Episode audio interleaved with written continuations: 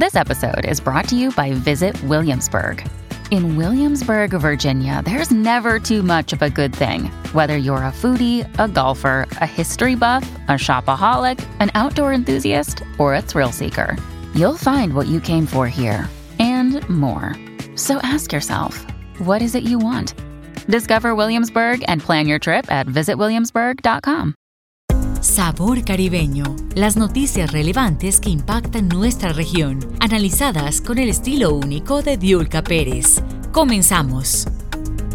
Seguimos aquí en Sabor Caribeño. Usted gracias por continuar con nosotros. Miren, los índices de divorcio han aumentado significativamente en los últimos años y hay algunos diagnósticos que hablan de que la pandemia impactó bastante los matrimonios y que pudiera todavía dejar más divorcios debido al exceso de contacto durante el confinamiento. Aquí tenemos a un profesional que nos va a aclarar muchas cosas sobre el divorcio, la infidelidad y también el impacto emocional que esto tiene en la pareja y en la familia. Nos da muchísimo gusto recibir aquí en Sabor Caribeño al doctor Mario Minaya, psicólogo. Gracias, bienvenido a Sabor Caribeño, qué bueno que nos acompaña.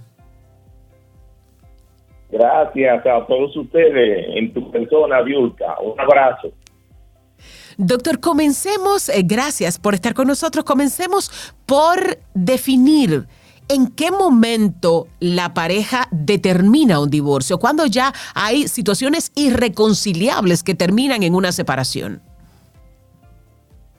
Mira, es algo que se va acumulando como si fuera granitos de arena. Y hay un instante en que ya se lesionan dos áreas principales en mi práctica clínica. La primera es el grado de sensibilidad sobre el dolor ajeno llega un instante en que ya el otro es invisible para mí. No me importa lo que ocurra, lo que le pase, lo que esté viviendo y lo que esté sintiendo. Y un segundo componente es cuando hay un nivel como de repugnancia, que ya yo no puedo ni verte, ni oírte, ni estar cerca. Cuando esos dos elementos llegan, para mí no hay nada que hacer donde comienza, doctor, incluso a irritarnos el tono de voz del otro. Eso, hay un grado de molestia por la presencia. En un caso no te veo, en otro no puedo verte.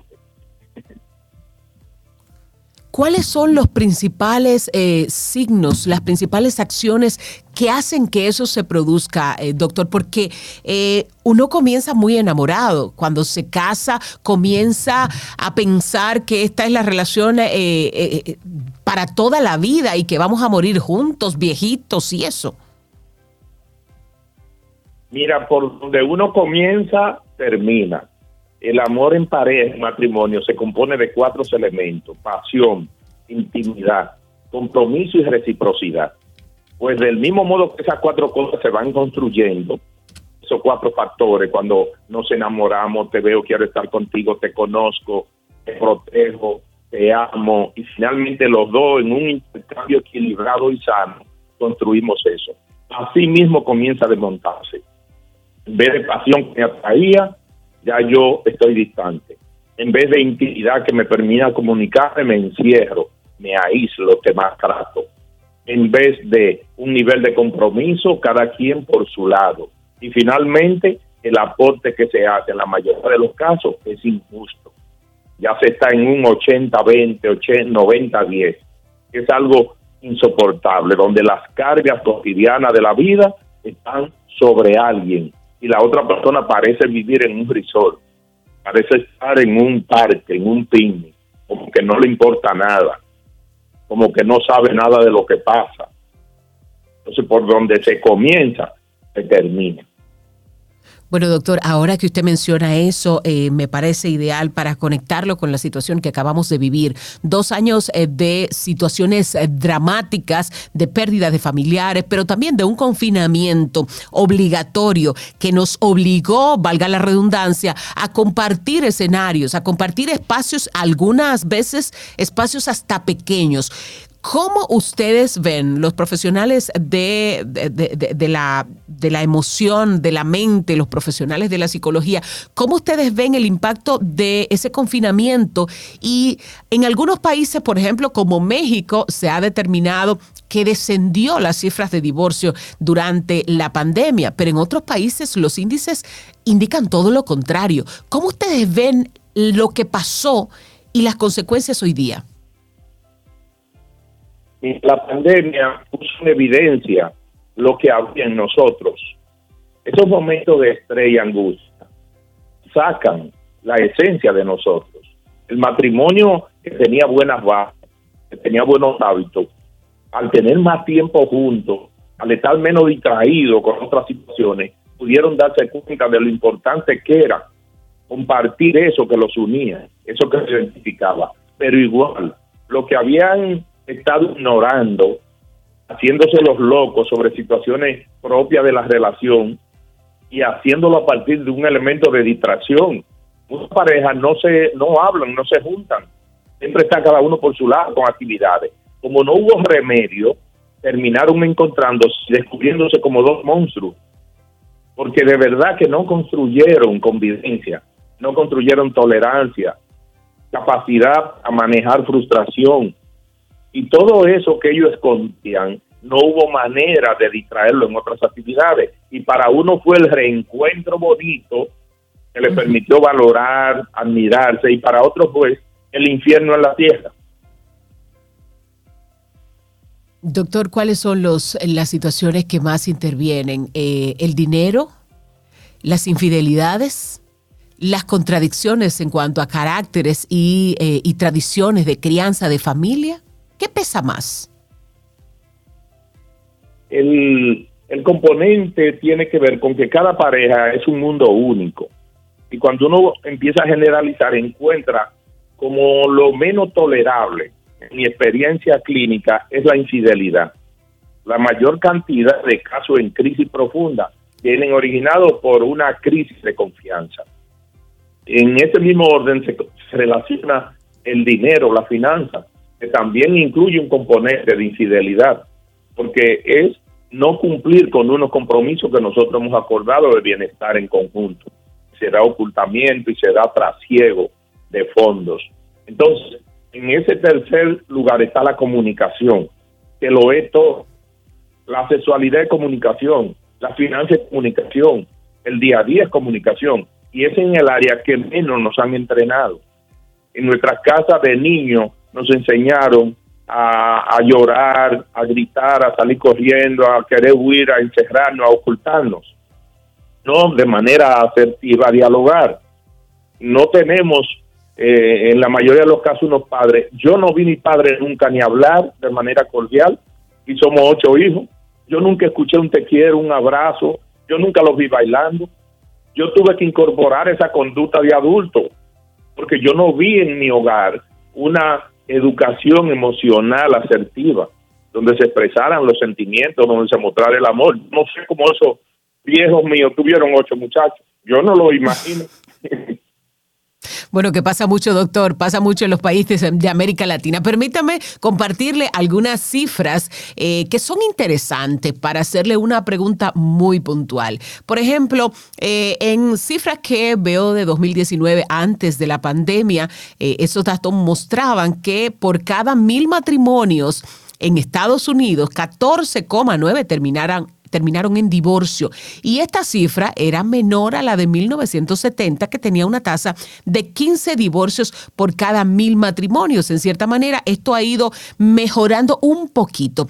¿Cuáles son los países con más divorcios? Bélgica, con 71%, Portugal 68%, Hungría 67%, eh, República Checa 66%, España 61%, Luxemburgo con 60%, Estonia 58%, Cuba con 56%.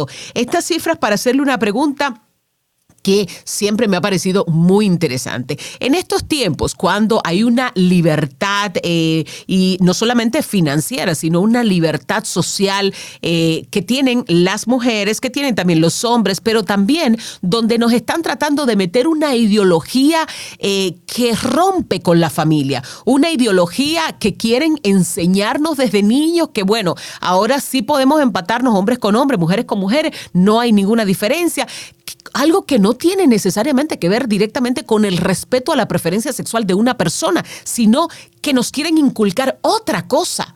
Entonces, doctor, ¿cómo esto impacta en, el tema del divorcio, de la familia, de incluso, eh, eh, permítame hacerle una, eh, una experiencia, contarle una experiencia personal. Recientemente vi un amigo que tenía cerca de 20 años casado con hijos, que de repente deja a su esposa eh, los hijos se van a la universidad, él deja a su esposa y él se casa con un hombre. Entonces, ¿qué está pasando en nuestra sociedad?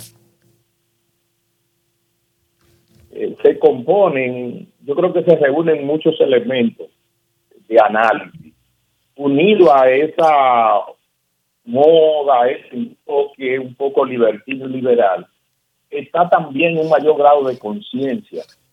Ya yo trabajo con muchas parejas jóvenes y han decidido la edad de mayor madurez, han decidido tener recursos, no casarse como antes, que una, la mayoría de las veces salía embarazada, quería irse de su casa, él había conseguido algo de dinero, las razones por las que las personas se casaban antes han cambiado y hay unido a esas estadísticas, a ese ambiente, que para mí muchas veces tiene eh, mucho más cobertura morbosa y es mi impresión y la he validado.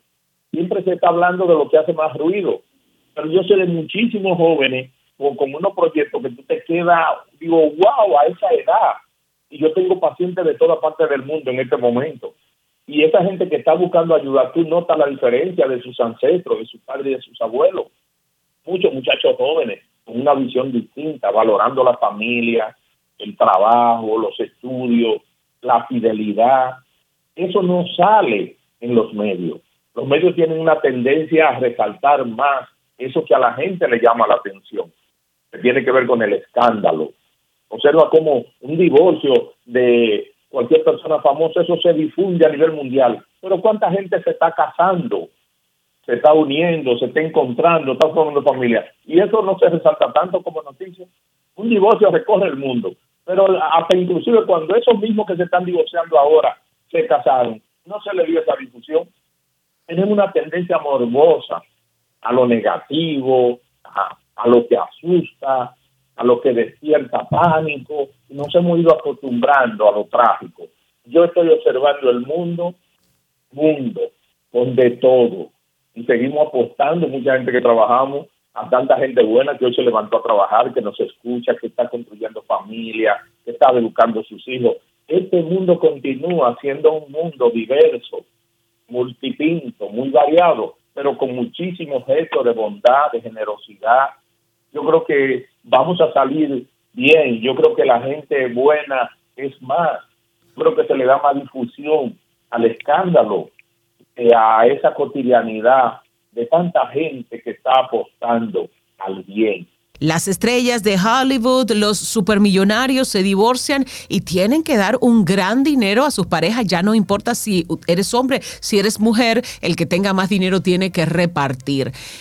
¿Cómo explota el dinero? ¿Cómo, cómo el dinero resulta ser un detonante del el divorcio? Y si hay una infidelidad de por medio, le sale mucho más caro. Mira, el dinero pasa a ser un escenario de retaliación.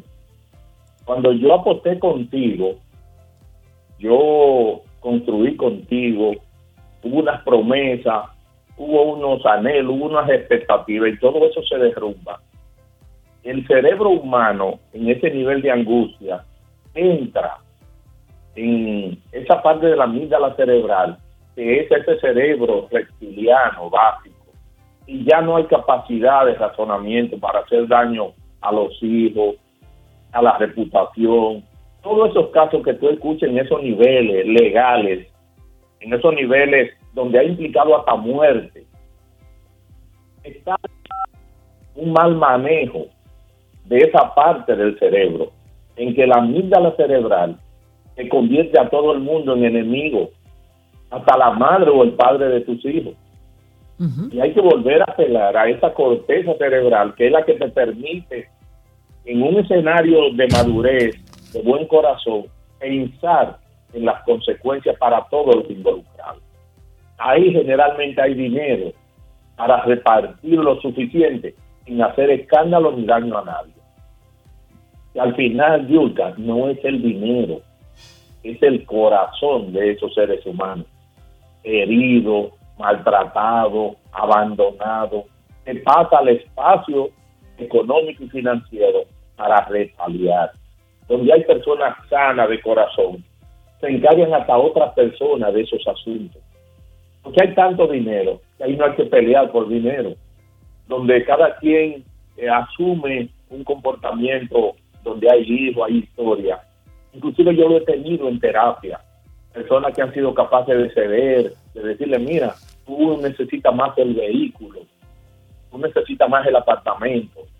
Y no tienen que terminar dándole su dinero a los abogados. Terminan pagándole solo lo que corresponde para eh, lo que son los gastos legales, pero no aumentan el trabajo que tiene que hacerse, porque prima una bondad, prima un enfoque sano de la vida. Normalmente, bueno, doctor, no siempre arrastran trastornos. Doctor, no siempre pasa eso. Ya para terminar y agradecida de que nos haya atendido, doctor, ¿qué puede hacer la gente eh, cuando se casa, enamorado? Eh, ¿Qué puede hacer esas medidas para en caso de que las cosas no salgan bien, eh, estar protegido? Digo emocional y también económicamente. La, justicia ya está establecida, Viulca. Ya hay toda una serie de figuras. Eh, ahí hay que entrar con todo claro, en base a la justicia, en base a la equidad. La gente le gusta mucho obviar esa parte y hacerse los románticos. Ya está establecida la separación de bienes. Es decir, si uno viene, tú y yo no lo construimos juntos, ya están separados eso no hay que separarlo, eso nada más hay que validar lo justo. Que tú no estuviste involucrado o involucrado en la adquisición de esos bienes. Eso queda afuera. Lo que nosotros vamos a adquirir juntos sí nos pertenece. Entonces, recomiendo que seamos claros. No permitamos que todo lo dirige el corazón. Hay una parte del cerebro que necesita intervenir. Por más enamorado que estemos, hay realidades de muchas situaciones que involucran otros hijos, familiares, socio, todo eso hay que trabajarlo transparente. Mientras más claridad, más amor y más amistad. Así es, doctor. Y hay una palabra mágica dentro de toda relación, es la humanidad. Cuando tienes humanidad, manejas las cosas con mucha más, mucha más justicia. El doctor Mario Minaya, psicólogo, ha estado con nosotros hablando del divorcio, la infidelidad y su impacto emocional aquí en Sabor Caribeño en Americano. Gracias, doctor el acontecer de nuestra región de forma clara y precisa junto a Diulca Pérez con Sabor Caribeño. Los esperamos en nuestro próximo programa de lunes a viernes en vivo de 9 a.m. Este, 8 Centro, 6 Pacífico por Americano